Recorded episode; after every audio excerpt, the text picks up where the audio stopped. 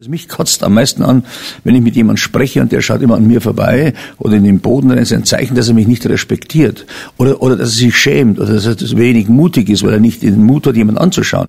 Darf ich vorstellen, Mr. Tacheles, Alfons Schubeck, TV-Koch, Sternekoch, Unternehmer und, was viele nicht wissen, Chef von 200 Mitarbeitern. Er sagt dir, warum du doppelt erfolgreich bist beim Reden vor Menschen, wenn du Blickkontakt suchst, warum es dir Nervosität nimmt, wenn du anfängst, deine Zuhörer zu lesen. Falls du dich im Smalltalk schwer tust, dann lernst du gleich, was Smalltalk-Profis, die Kellner in der Luxusgastronomie, was die machen, um mit den Kunden, mit den Gästen ins Gespräch zu kommen. Außerdem gleich im Interview, warum Leidenschaft wichtiger ist als das reine Handwerk, warum die Spülküche der wichtigste Ort in der Küche ist und für alle Führungskräfte mega spannend, wie sich die Kommunikation zwischen Mitarbeiter und Chef ändern muss, um Erfolg zu haben. Zusätzlich gibt Alfons Schubeck Einblicke in sein Netzwerk, verrät, wie es zur Freundschaft mit FC Bayern Präsident Uli Hoeneß gekommen ist. Eine Menge Holz, fangen wir an. Der Erfolg Reich Reden Podcast. Durch die richtige Kommunikation machst du als Selbstständiger oder Unternehmer mehr Umsatz. Als Angestellter machst du schneller Karriere, weil du bei den Entscheidern auffällst. Nutze die Techniken der Profi-Moderatoren für deinen Erfolg, beruflich und privat. Echte Hacks aus der Praxis, die definitiv funktionieren. Lerne von Menschen, die in ihrem Business top sind. Bekannte Promis und unsichtbare Stars ihrer Branche verraten die Strategien, mit denen sie ihre Redeangst überwunden haben und durch die richtige Kommunikation erfolgreich wurden. Und hier ist der Mann, dessen Handwerk sein Mundwerk ist, Axel Robert Müller. Grüß dich, schön, dass du auch heute mit dabei bist. Alfons Schubeck, Jahrgang 1949. Er hat wirklich ein Imperium aufgebaut. Falls du schon mal mitten in München warst, direkt neben dem Hofbräuhaus und zur Dreiecksuche am Platzl, so heißt die Adresse, da Schubecks an allen Ecken und Enden. Du kannst überall seinen Namen lesen. Schubecks Gewürze, Schubecks Eissalon, das Restaurant Orlando und natürlich die Südtiroler Stuben. Das ist sein Hauptrestaurant, das lange mit einem Michelin-Stern ausgezeichnet war. Dort haben wir uns vor kurzem zum Gespräch getroffen. Alfons habe ich persönlich kennengelernt, als ich bei Bayern 3 als Jungspund die Vormittagsshow moderiert habe. Ich war so Mitte 20. Immer freitags haben wir zusammen gekocht für die Hörer beziehungsweise übers Kochen gesprochen. Hauptsächlich haben wir uns aber gegenseitig hochgenommen. Charmant beleidigt, könnte man sagen. Auf jeden Fall hatten wir in unseren gefühlt tausend Sendungen zusammen, jede Menge Spaß. Das wirst du jetzt auch gleich im Gespräch hören, aus dem du wirklich viel mitnehmen kannst. Einiges habe ich schon angesprochen, unter anderem, wie man richtig kommuniziert auf verschiedenen Ebenen aber auch, wie du generell entspannter durchs Leben kommst. Das ist jetzt gleich ein gratis Live-Coaching, bei dem Alfons Schubeck seine Learnings aus 70 Jahren Leben und, nicht ganz so lange, vielen Jahrzehnten Unternehmertum an dich weitergibt. Ich hoffe, du hast was zum Schreiben parat, denn mitschreiben lohnt sich. Und jetzt sitze ich in seinem Spiegelpalais. Alfons Schubeck, immer im Stress, aber er nimmt sich Zeit für dich, der du diesen Podcast hörst. Danke, Alfons, und guten Morgen. Guten Morgen. Äh, erstens einmal habe ich mit dir nicht tausende von Sendungen gemacht, aber sehr viele. Und ich muss ja sagen, es war immer angenehm. Du warst ein, ein Kochneuling damals und hast aber dich wunderbar daraus geredet und äh, die Fragen waren so, dass man auch interessant antworten könnte oder konnte und, da, und man hat sehr schnell gemerkt, dass du dich auch fürs Kochen interessierst. Und das macht dann für jemand, der gefragt wird, einfach Spaß, weil du wirst dann ruhiger, du wirst konzentriert und, und erzählst es eigentlich dem, obwohl vielleicht äh, hunderttausende zuhören. Mhm. Das ist ja schon einer der ersten Tipps, die ich auch allen mitgebe. Äh, stell dir vor, du hast bei, selbst wenn es 10, 20 Leute sind, vor denen du präsentieren musst, du hast einen, deinen besten Freund und den guckst du auch immer wieder an oder suchst dir einen Punkt im Raum. Also immer so reden, als wäre es eine Eins zu eins Kommunikation. Wenn man in dein, also erstmal danke für, für das Feedback nach all den Jahren. Bitte, es ist ja, es könnte morgen wieder losgehen. Jetzt gehen wir mal zurück zum jungen Alfons. Viele können sich nicht vorstellen, dass auch du mal nervös warst. Und mehr Haare hatte wie jetzt. Und aber nur zwei Kilo leichter warst, gell? Ja, schon zwei, ja, das stimmt, ja. Du hattest doch auch sicher mal das hier. Der Erfolg Reich Reden Podcast. Dein erstes Mal. Alfons, dein erstes Mal, das muss jetzt nicht das allererste Referat vielleicht in der Grundschule sein, das war damals wahrscheinlich auch noch nicht so, sondern dein erstes Mal reden vor Menschen, an das du dich erinnerst, wo es dir vielleicht innerlich nicht ganz so gut ging, vielleicht auch schon in deiner Kochzeit. Hast du da ein Erlebnis? Also sagen wir mal so, ich war da nie auf den Mund gefallen. In Bayern darf man sagen, ein frecher Hund, aber nett, ein netter, also nicht böse, nicht, nicht, nicht so primitiv. Mhm. Und äh, dann habe ich mal, ich glaube, das ist schon 25 Jahre her, da musste ich eine Fernsehsendung machen. Damals war der Regisseur der Herr Kilian und ich glaube, die Sendung hat geheißen Genießen erlaubt. Oder es war in diesen Sendungen, das noch ein bisschen später, früher war, als das bayerische, als, als das bayerische Fernsehen einmal im Jahr eine Sendung gemacht hat über eine Stunde. Ich glaube, das so war. Aber da war auch der Kilian, der Regisseur. Und dann hat er gesagt, so, und jetzt hat er, machen wir das so, wir machen jetzt das ganze Lokal voller Gäste. Und du sitzt vorn und dann sprichst du in die Kamera und hinten sehe ich die Gäste. Ich sage, nein, das mache ich nicht. Das mache ich nicht. Sag ich, kann man das nicht so machen, dass wir das separat machen? Dann sagst du, wir brauchen gar nicht diskutieren. Du redest jetzt da, gell? Und dann waren die ersten, sage ich mal, die erste Minute, da habe ich gedacht, lieber Gott, da habe ich gleich nochmal angesetzt, weil man gedacht habe, na, es war ja Aufzeichnung, da kannst du es ja. Und irgendwann habe ich dann gemerkt, ich spüre die Leute gar nicht mehr. Und du hast recht, ich habe mich dann nur noch auf den Regisseur konzentriert oder auf den Kameramann und habe es dem eigentlich erzählt. Und was die anderen da hinten gedacht haben, war mir vollkommen wurscht. Und es ist heute noch so, dass wenn du Fernsehen hast, eigentlich mit demjenigen kommunizierst, der die Kamera in der Hand hat, oder meinetwegen an den Regisseur denkst, wenn der der sympathisch ist, und dann tust du dich viel leichter. Da gibt's aber, also man sagt ja, äh, das Koriander ist ein Mutmacher, also der flüssige Koriander, das wusste der Dioskurides schon, Pedanos Dioskurides, der hat 50 nach Christi, war der einer der größten Pharmakologen. Und der hat äh, damals schon äh, Koriander, Koriander, äh, um den Magen zu beruhigen, um die Magennerven zu beruhigen und Mut zu machen im Kopf, weil der Koriander ist einer der wenigen Gewürze, der die Hirnbarriere durchdringt und dann im Kopf ein bisschen da mehr Mut macht, sagen wir mal so. Ich probiere es jetzt dann doch einmal aus. Aber wäre gleich ein Tipp für legales Doping dann, oder? Ja, legal, weil Gewürze sind ja, eigentlich waren ja 99.850 Jahre reine Medizin. Die Leute haben das vergessen, damals gab es kein Penicillin, kein Antibiotika, da gab es gar nichts.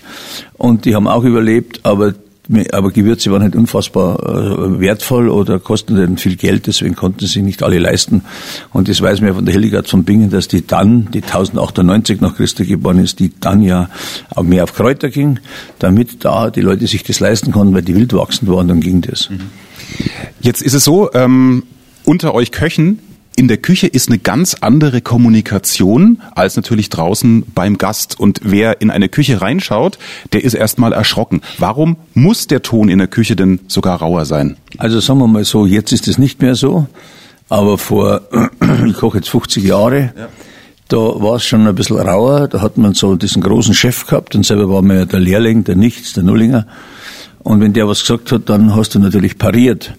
Und da du ja praktisch Mittag und abends gearbeitet hast, äh, hast hattest du nicht viele Möglichkeiten, dich dort zu wehren. Entweder du hörst auf oder du machst weiter und äh, das, das hat sich vom, äh, das hat sich jetzt sehr geändert. Es, es ist so, dass wir heute motivierend ist, nicht mehr demotivierend, weil du kriegst erstens schwer Leute, kriegst Leute schwer, die Leidenschaft und Disziplin haben und die musst du mitnehmen. Die musst du, man muss natürlich aufpassen, dass sie nicht glauben, jeder ist jetzt nur noch im Fernsehen und im Rundfunk, mhm. sondern das mag sein, das ist, eine, das ist ein gutes Werbemittel, aber dein Beruf ist dich zu konzentrieren, was du Mittag in der Küche machst. Und das Schöne an dem Kochberuf ist eigentlich, dass man zweimal am Tag die Möglichkeit hat zu sagen, wo ich stehe. Okay. Es gibt ja Berufe, da habe ich es nicht. Du heute moderierst und moderierst irgendeinen Scheiß, dann sagt man, ja gut, der Axel Müller war auch schon besser. Ja. Und äh, beim Schubeck ist es auch so, wenn ich Mittag nicht gut bin, dann kann ich es abends wieder ausmerzen, könnte ich. Das Problem aber ist, dass ich ja nicht alleine, das, ich bin zwar der Kopf, mhm. aber du brauchst viele Hände vom Spüler bis zu vielen Köchen, die praktisch den Teller dann anrichten, wo der Gast dann in dem Ambiente, das ihm auch noch gefallen muss, der Kellner sollte ihm auch gefallen, sagt, das Essen ist richtig gut. Ist nicht so einfach, aber es spornt an, das Miteinander, das ist ein Teamwork. Also alleine hebst zwar, bist wie, wie ein Trainer, der aber auch mitspielt und deswegen musst du immer motivieren und Leidenschaft zeigen und nicht zu so spinnert. Ich finde das Geerdete, das Normale, das beim Reden genauso. Wenn ich, also man hat ja so Redewendungen und nicht zu verkünsteln. Also wenn einer vier DIN vier Seiten braucht, um etwas zu sagen, ich mag dich, ja. ja dann soll das bleiben lassen, dann soll das die alte auswechseln. Aber, aber wenn man kurz und bündig ist, dann kann sich jeder auch was dazu denken und ich finde, da kommt viel mehr raus, weil du merkst ja das kurz und bündige und das langatmige, da schlafst du ja eh. Das stimmt. Und wenn du aber sagst, na, ich bin noch nicht so geübt, ich brauche die drei, vier Seiten im Fließtext, in der Vorbereitung ist das ja okay. Aber sie dann für den Vortrag, für den Moment der Rede einfach wieder einzudampfen, stichpunktmäßig, da weiß man ja, wo man hin will. Also das könnte ja dann wahrscheinlich der Tipp sein, ne? Also es ist so, wenn man sich, äh, wenn man zum ersten Mal vor Leuten redet und ich habe schon viele Laudatios halten müssen, die ich nicht selber geschrieben habe, weil ich bin da ganz schwach, ja. aber ich kann es gut runterlesen. Und dann habe ich mir auch aufgedacht, so und jetzt bringe ich einen persönlichen Part da mit rein. Und das ist dann ganz was anderes, das wird auf einmal weich, das wird geschmeidig, die Stimme wird anders, die wird normaler, weil man ja, wenn man was vorliest, dann das betont, dann wieder einen Millimeter Pause macht, dann wieder so, dann wieder so. Und wenn einer einen kennt und schreibt dir ein bisschen so auf die Brust zu, dann macht es richtig Spaß, was runterzulesen. Wenn du aber einen Text von jemandem kriegst, der, dich, der dich als Typ nicht kennt, ist es für einen Bayern sehr, sehr schwer, die deutsche Sprache schön, einen, einen schönen Schwung zu geben, sie charmant zu machen, sagen wir mal so. Das ist uns Bayern angeboren. Hattest du mal irgend sowas wie Sprechtraining oder Präsentationstraining? Ich habe nur bei euch immer aufgepasst. Ja. Und das, was mir immer gut gefallen hat, dass ihr immer mit der Stimme hochgegangen seid und sagen, jetzt spielen wir das, dann machen wir das. Und jetzt schauen Sie mal, was der macht. Und das ist eine Kunst, das eine Stunde lang diesen Druck oben zu halten.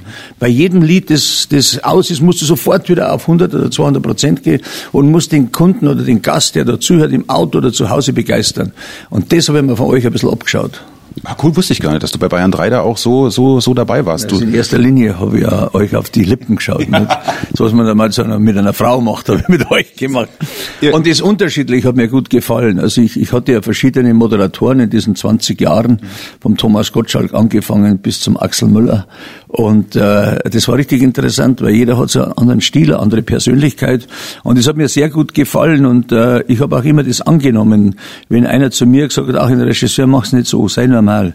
Warum übertreibst du das so? Warum? Das brauchst du doch gar nicht. Sei so, wie du bist, kommst du am besten rüber. Weil du auch diese Abläufe in den Händen hast, dass du dich bewegst, die gleiche Schwingung machst.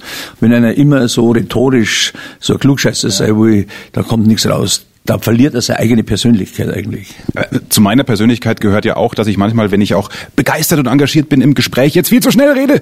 Aber es ist einfach Teil dessen und dann kann man ja sich auch mal wieder runterfahren. Also wenn man diese Fußballreporter da so hört am Samstag, wie die da mitgehen, und das finde ich einfach gut. Immer auf, immer oben drauf und immer und dann diese Spielflüsse fast schon vorher erkennen, was da passiert.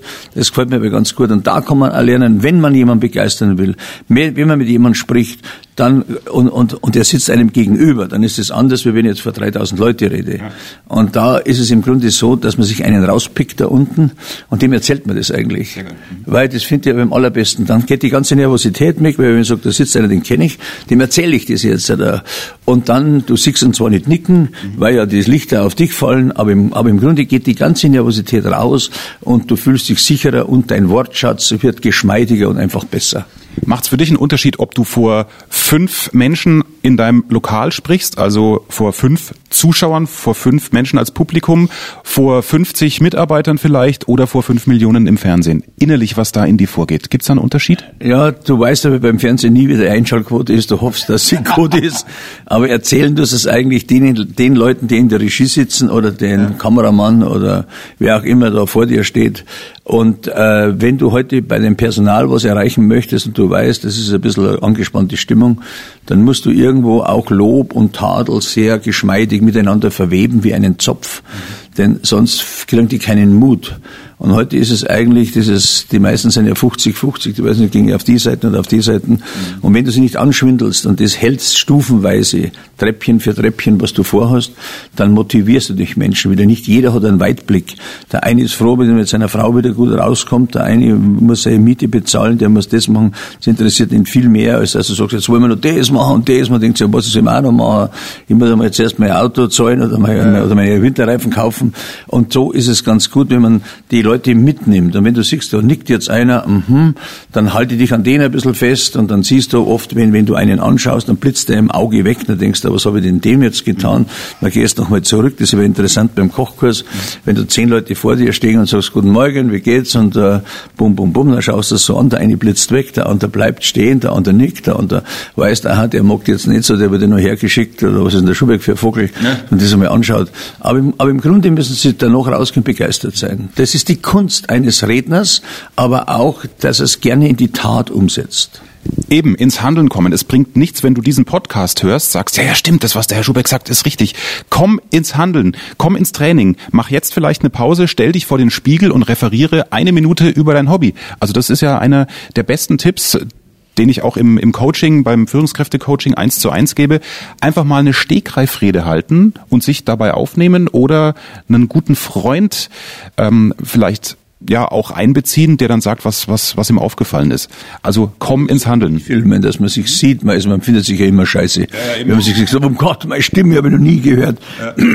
Und das ist aber dann ganz nett, wenn man, wenn der andere sagt, nimm den Kopf ein bisschen höher. Ja. Mach's nicht immer so, nimm den Kopf ein bisschen höher, dann sieht man der Doppelkinn nicht so.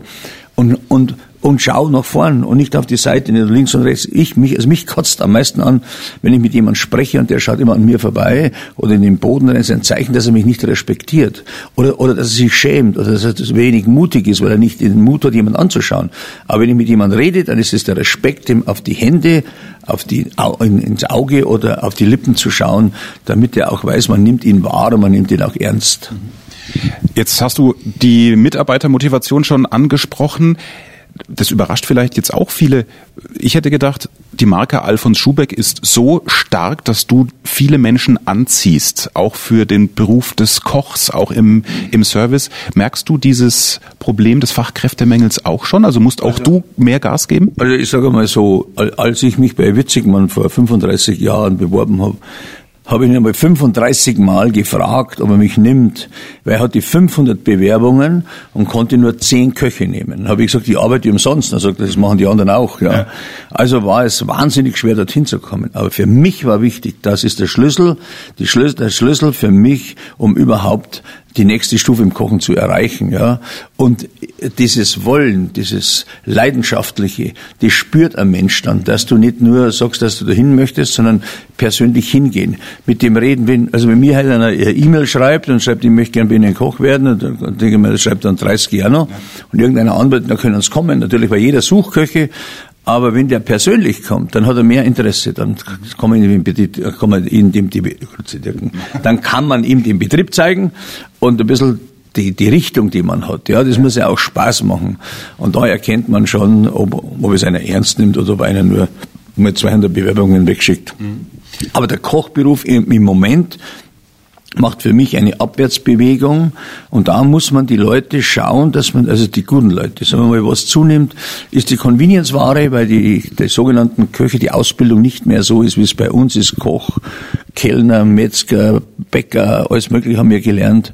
Und dieses Fachwissen kannst du heute eigentlich gar nicht mehr so einsetzen, weil die Industrie dir Produkte liefert, zum Teil, die du nicht besser machen kannst, wenn du keine Profis hast. Und, und, du, und du kriegst heute Leute, meistens aus, aus dem, sagen wir mal, umliegenden Ausland, wenn man so sagen darf, und äh, der der deutschen Sprache nicht so mächtig sind, die irrsinnig fleißig sind aber äh, gewisses Handling halt nicht gelernt haben. Und so muss man, also in der Sternegastronomie natürlich nicht, da musst du alles noch von der Hand machen, aber in anderen, äh, wie wenn du halt so ein Catering hast, 500.000, 600.000 Leute, da kannst du nicht alles selber mehr machen. Da musst du nur schauen, dass das, was du dir besorgst, gute Ware ist, dass du das schön ausgarnierst und dann kann man mit dem sehr, sehr gut arbeiten. Mhm.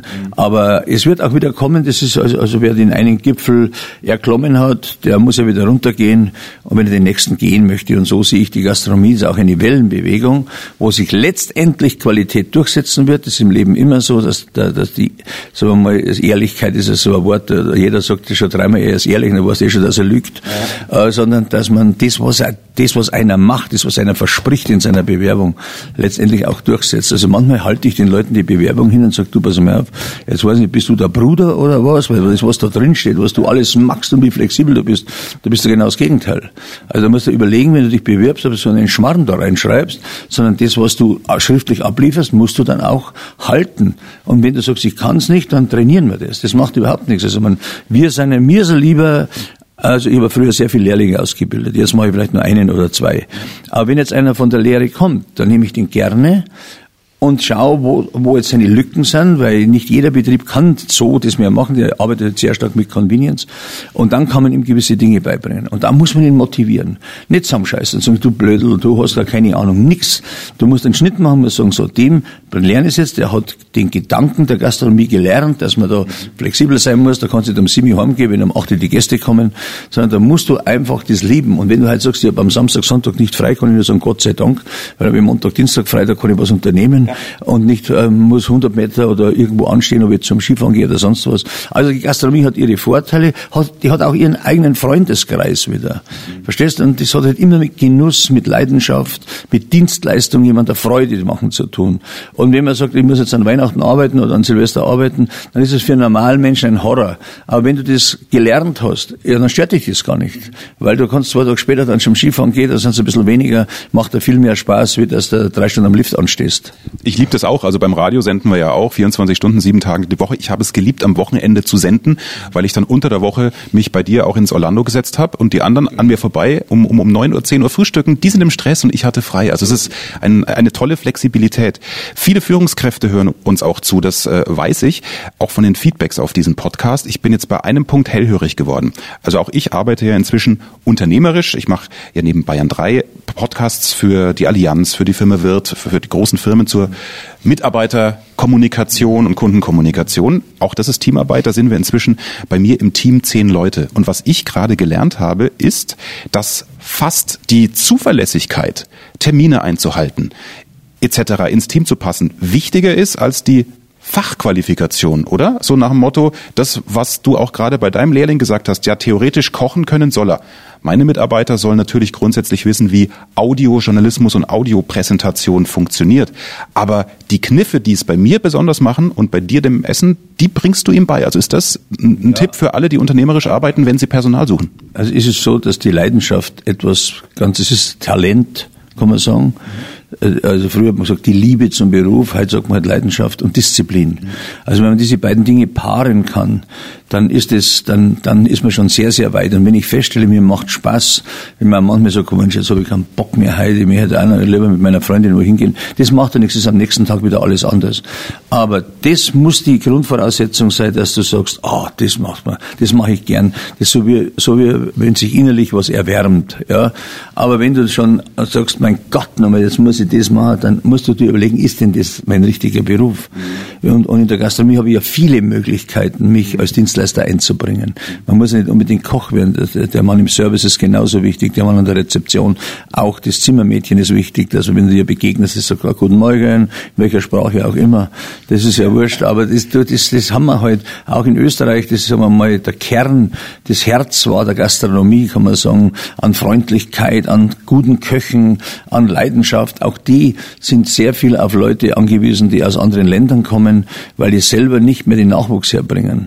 Und wenn einmal einer dann, und das ist das Schöne an der Gastronomie, du kannst in alle Länder dieser Welt gehen, als Deutscher hast du überhaupt kein Problem. Die sind happy, wenn du kommst, weil die wissen, dass wir sehr gewissenhaft sind und dass wir die anderen ein bisschen mitreißen. Die Leute, die, die Südlichen, da kommst du halt, nö, da kommen eine Stunde später, ist ja wurscht und dann muss er halt eine, eine Stunde später sein Weindal trinken. Das sind, das sind wir nicht. Wir sind sehr, sehr korrekt und sehr, sagen wir mal, fleißig, das, äh, das, das stimmt ob wir immer diese Leidenschaft reinbringen, diese, die der Italiener hat, mhm. dieses Schwingende, ja, und wenn der Hund und der Kind und der ja, Katz kommt, alles scheißegal, kann alles mit ins Restaurant. Bei uns schauen sie so schief an, wenn du die Krawatten verspunden hast. Und das muss weg, der Schmarrn. Also heute muss das locker sein. Wenn du heute mit deinem Hemd kommst und sagst, komm, jetzt gehen wir schnell essen, dann kann ich nicht sagen, oh, jetzt habe ich keinen Sack, oh, das ist doch ein Schmarrn. Das brauche ich doch nicht mehr. Aber da warst du ja auch früh dran, dafür, dass du ja Sterne-Gastronomie äh, auch damals schon warst. Ich glaube, vor 15 Jahren war ich das erste Mal bei dir essen und ich habe gesagt, die Soße ist so geil, ich will die mit dem Brot auftunken, obwohl ich irgendwo mal in irgendeinem Knigge gelesen habe, dass man das nicht macht. Und du hast gesagt, ja. was für ein Schwachsinn. Macht es, wenn es dir schmeckt. Also es ist ja so, das ging ja damals auch einmal dieses Gerücht der roten Karte um. Da hat sich einer einen Spaß gemacht vor 30 Jahren. Da gab es ja noch keine Computer oder kein Internet und so weiter. Und dann hat man halt gesagt, so, da wurde mir eine rote Karte hingelegt, weil ich in meinem Teller das mit, der, mit, mit, mit dem Brot aufgetunkt habe. Der Schmarrn. Jeder Unternehmer weiß, wie wichtig jeder einzelne Gast ist, der der beste Werbeträger ist überhaupt. Und der konnte das Teller ausschlecken, wie er will. Je mehr das es ausschlägt, umso größer das Kompliment für die Küche ja. und auch für den Spüler, dass er wenig abwaschen muss, sagen wir mal so. Und deswegen ist es ja, ist es ja wirklich so, dass man sich wahnsinnig freut, wenn man spürt, dass der Gast, dass das ankommt beim Gast. Und das motiviert, das ist unser Applaus eigentlich, ja. ne, wenn der Kellner, also für mich ist der wichtigste Punkt in der Küche die Spülküche. Weil ich genau sehe, wenn die Teller abgeräumt, also abgegessen kommen, dann hat die Portion gestimmt und auch die Beilagen waren klasse. Wenn jetzt immer der Brokkoli zurückkommt, dann muss man sagen, sag mal, tu mir den Brokkoli her, das ist ja komplett versalzen, hast den nicht probiert. Das ist klar, das, dann ist jetzt eh schon zu spät. Und deswegen muss man immer den Köchen sagen, lasst euch, lasst euch die Teller zeigen, lasst es euch zeigen. Das ist auch ein, das ist auch ein kleines Dankeschön, wenn man sagt, oh toll, alles leer gegessen, das Essen hat geschmeckt. Und wir sind ja da, die Leute, die das machen, die sind ja so fokussiert auf dem am Abend, was sie machen, dass ihnen das im Herzen wehtut, wenn, wenn, wenn einer interessiert an seinem Beruf ist, dass er Püree überbleibt oder mhm. dann immer das Püree überbleibt, dann weiß da stimmt was nicht. Ja. Dann muss er es probieren besser. Äh, kurz zur Kommunikation. Das Essen ist bei euch das eine, aber bei dir ist ganz wichtig, dass die Kellner nicht nur Essen bringen und die Rechnung und die Bestellung aufnehmen, sondern die müssen ja Spaß haben mit dem Gast. Oder ich meine, das müssen streiche ich, sie sollen es, aber das ist mir aufgefallen, dass ich oft am Ende des Abends vom Kellner mehr wusste als von der Karte. Ja, aber das ist auch ein Punkt, dass der Kellner nicht sich voll labert, wie, wie so ein Hans Wursten und seine Lebensgeschichte, die er da reinhaut, weil das Essen nichts ist. Ja. Äh, sondern dass er distanziert weiß, da kann ich antworten, da kann ich einen netten Spruch machen, dann wieder weg, den Gast sein lassen, weil er, er will ja her, weil er sich vielleicht mit seiner Frau, Freundin ein bisschen mehr unterhalten möchte und nicht über den Schmarrn vom Kellner anhören. Das ist aber auch ein Geschick des Kellners. Das und das Geschick. Das wollte ich gerade sagen, weil äh, ich bin einer, der gern natürlich ein bisschen provoziert. Also ich rede jemanden in Anführungsstrichen gern charmant dumm an. Ne? Also wenn Kellner kommt, sage ich, hallo, äh, warum sind Sie denn heute so schlecht drauf? Ja, nur um zu gucken, wie er reagiert. Und deine haben bei diesem Spruch in der Regel immer gut reagiert. Also ähm, ja, das, die Ernst ist halt von mir ein bisschen, ich sage ja immer, bist du gut drauf? Und sagt er, ja. Dann sag ich, dann zeig's doch deinem Gesicht. okay, dann sind die diesbezüglich trainiert. Okay, also die, die Kommunikation dem, dem Kunden gegenüber ist äh, wichtig. Hast du denn deine Art, mit Mitarbeitern zu reden, auch verändert, je erfolgreicher du bist? Total, aber früher war es ja so, äh, als wir da den ersten Stern erkocht haben, ich glaube vor 35 Jahren, dann waren wir ja so euphorisch, dass es nicht um den Spruch gegangen ist. Diese, also dieser etwas, sagen wir mal, militärische Ton ist ja eine Konzentration. Denn wenn fünf Leute beteiligt sind an einem Teller, dann müssen alle fünf funktionieren. Wenn einer hängt, müssen wir, müssen den ganzen Teller wieder abbauen. Ja. Aber, Entschuldigung, aber der Ton ist ja sofort wieder vergessen. Es ist ja nichts Böses. Es geht hier nur, dass wir uns konzentrieren, den Teller sauber ausbringen und wenn dieser Service vorbei ist, da redet man ganz normal. Was man nicht tut, ist jemand dumm anreden. Das darfst du nicht, weil du geht aus der Konzentration raus, sondern du musst ihn motivieren, einmal sagen, Jungs, jetzt hopp, Konzentration. Und dann, wenn man mal merkt, da noch eine Stunde, lasst ein bisschen noch aufmerksam sagen, Jungs, was haben wir heute ausgemacht? Gas geben, jetzt haben wir es gleich. Gell? Und das musst du immer mit so einem, mit einer Schwingung nach oben geben, dass dieses Witzige noch dabei ist, dass die sagen, okay, okay, dann packen wir es nochmal. Das ist auch die Kunst eines Trainers, eines jeden Menschen, seine Leute zu motivieren. Und hin und wieder muss man hingehen und sagen, du, hast du gut gemacht. Und wenn er sagt, das wissen Sie ja gar nicht, ich beobachte dich schon die ganze Woche, dann ehrt, es ehrt ihn dann, dass man sich schaut, was der macht, was er tut und äh, dass er sich immer konzentriert und immer seine Dinge gut abschmeckt, das muss man ihm sagen. Und nicht, dass man sagt, ah, das, die Bude ist halt schon wieder voll so eine Scheiße, jetzt müssen wir schon wieder arbeiten mit die Bläden. Ja. Warum ist sie denn voll? Weil ich irgendwas richtig mache. Ja. Und wenn ich alles falsch mache, dann kommt doch keiner mehr. Ja. Aber trotzdem bei einem Catering, keine Ahnung, tausend Leute, da geht auch mal was schief. Wie, wie kriegst du es hin oder wie sollen es deine Führungskräfte hinkriegen? Du ärgerst dich in der Küche und dann gehst du aber zum Tisch zum Gast, musst vielleicht was kitten. Man muss ja in der kommunikativen Fähigkeit in Sekundenschnelle umschalten von diesem Ärgergesicht auf Hallo, ich bin Dienstleister. Ja, ja, aber sagen wir mal, bei ganz schwierigen Fällen gehe ich dann hin. Okay. Weil da nehme ich dem, da nehme ich meinem Personal die Verantwortung ab und damit äh, wissen die, das ist einer von uns. Denn wenn ich sage, dann gehe ich halt hin und sag's ihm. Verstehst du? Dann geht er hin und sagt, der Süd ist der, der könnte nicht da, ich weiß auch nicht warum. Aber ich kann ja viel charmanter hingehen und ich kann sagen, müssen wir jetzt einmal erst entschuldigen. Und jetzt werden, jetzt müssen sie noch zehn Minuten warten. Ich, ich, ich sage ihnen, was in zehn Minuten jetzt machen kann, dass sie ein bisschen happy sind. Und dann gehst du in die Küche und die meisten sagen, na, lassen Sie, es passt eh. Mhm. Und das freut sie dann, dass man sie informiert hat. Dieses Informieren ist das Wichtigste. Und nicht zum Schluss sagen, ja, wissen Sie, da sind ja drei Leute krank und der Spüler ist jetzt gerade abgehauen. Und interessiert ja den Gast nicht, der muss ja zahlen. Das ist ja mein Problem, wie ich das hin und hinbringe und, und eben organisiere. Partyservice hatte ich mir fest, 8000 Leute in Bologna.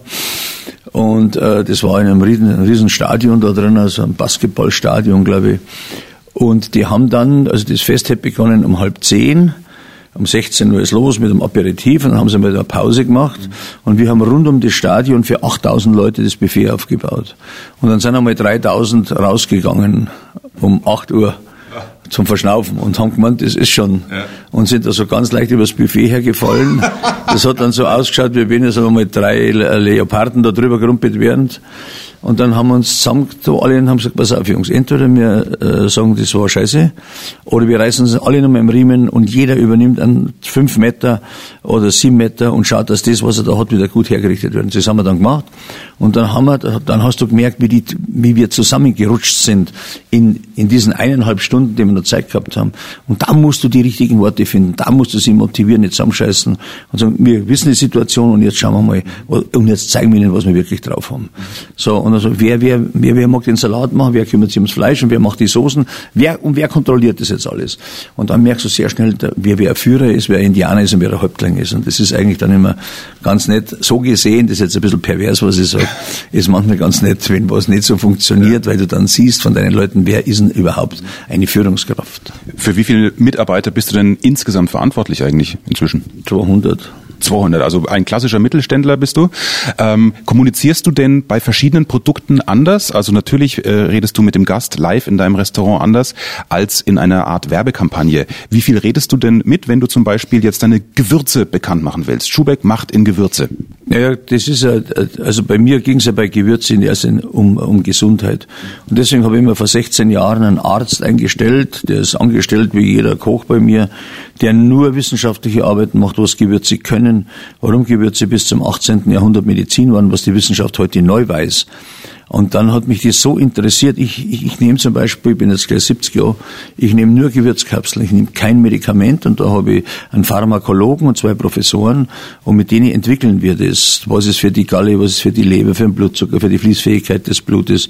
Und Gewürze sind ja damit die höchsten Antioxidantien und das heißt, wenn deine 30 Billionen Zellen sich nicht entzünden, kannst du keine Krankheit kriegen.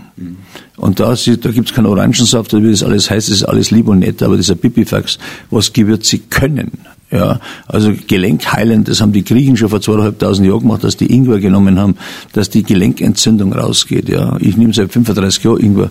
Ich hatte noch nie ein Problem mit mit den Gelenken, mit der Bandscheibe, weil ich einfach erstens den Rücken immer trainiert habe und, und zum Zweiten jeden Tag dem Körper ein antientzündliches Mittel gegeben hat, das kein Medikament war. Aber letztendlich entscheidet ja, sagen wir mal, das muss ja schmecken auch. Und, und, und, und dann müssen Gewürze, sagen wir es also, Gewürze ist die einzige Medizin, die schmeckt. Das hat Hildegard von Bingen schon gesagt. Und es ist ja so, dass du heute die Kombination, das ist eine Talentsache. Da habe ich ein bisschen Talent, dass ich, dass ich weiß, welches Gewürz mag sich, welches mag sich nicht und wie funktionieren denn die überhaupt miteinander. Wer macht das bitter? Dann muss da ein bisschen zurückgehen. Wer macht sich wichtig? Und ich sehe das immer so wie ein Orchester. Also, also der Ingwer ist kein Liedergewürz. Das ist eher ein Orchester der den anderen ein bisschen hilft. Also so komm, jetzt spielt er nicht so falsch, gib mir ein bisschen Ruhe heute. Und auch der Koriander ist ein kompletter Vermittler. Wenn du, wenn, wenn du ihn aber zu fest reingibst, dann vermittelt er zu stark, dann nimmt er die anderen Gewürze die Persönlichkeit. Deswegen musst du ihn nur so ein bisschen, dass, dass jedes Gewürz war so, okay, passt, heute kann man gut miteinander ausgeben, uns geistig die Hand und dann funktioniert das schon. Das heißt, ähm, da kommunizierst du den, den Nutzen an deinen potenziellen Kunden und äh, Alfons, nachdem du uns hier deine Zeit schenkst, finde ich es nur recht und billig, dass wir auch jetzt in die Show Notes unter diesem Podcast den Link packen, wo jeder sich informieren kann und natürlich auch im Online-Shop bestellen. Welche Adresse nehmen wir da am besten? www.schubeck.de und dann erwischt uns. Da kommst du drauf, da kannst du alles anschauen, ob das die Restaurants sind, der Gewürzladen, der Müsliladen, der Teeladen, der Eisladen und die Restaurants halt. Wow. Soweit Teil 1. Im zweiten Teil plaudert Alfons Schubeck über seine Freundschaft zu Uli Hoeneß und Arnold Schwarzenegger. Er ermutigt dich zu Netzwerken, ja, geh auf andere zu, trau dich, aber wichtig, verletze beim Netzwerken keine Beziehungen. Hm, Mega spannend, wie er das meint, gleich. Für alle Selbstständigen, die digital unterwegs sind, hat er diesen Tipp parat. Bring Wärme in die kalte, digitale Welt und du hast es geschafft. Und uns allen ruft er zu, Leute, arbeitet an euch, auch wenn es nur ein Millimeter täglich ist. Jede Menge Mehrwert also für dich auch im zweiten Teil mit Alfons Schubeck. Ja, und wenn du zum Thema Authentizität noch mehr erfahren willst, authentisch sein beim Präsentieren vor Menschen, ist ja ein Erfolgsfaktor von Alfons Schubeck, haben wir gerade gehört. Wenn du dazu Hilfestellungen möchtest, dann schenke ich dir gerne mein kostenloses E-Book. Es heißt Angstfrei reden. Ein großes Kapitel darin lautet, sage, was du meinst und meine, was du sagst ist nur ein Kapitel von fünf Techniken, die du wirklich sofort umsetzen kannst, wenn du morgen, übermorgen eine Präsentation, ein Referat, sonst was hast. Hol dir dieses kostenlose E-Book, einfach eine schnelle Mail an mich, axel at click-tipp.com. axel at click-tipp.com. Tipp natürlich mit 2p und ganz wichtig im Betreff angstfrei, klein und zusammengeschrieben. Das ist ganz wichtig, damit das auch funzt. Angstfrei, klein und zusammengeschrieben im Betreff. Die Mail nochmal axel at click-tipp.com. Ich freue mich von dir zu lesen und dann geht's los mit dem erfolgreich präsentieren und gleich Teil 2 mit Alfons Schubeck.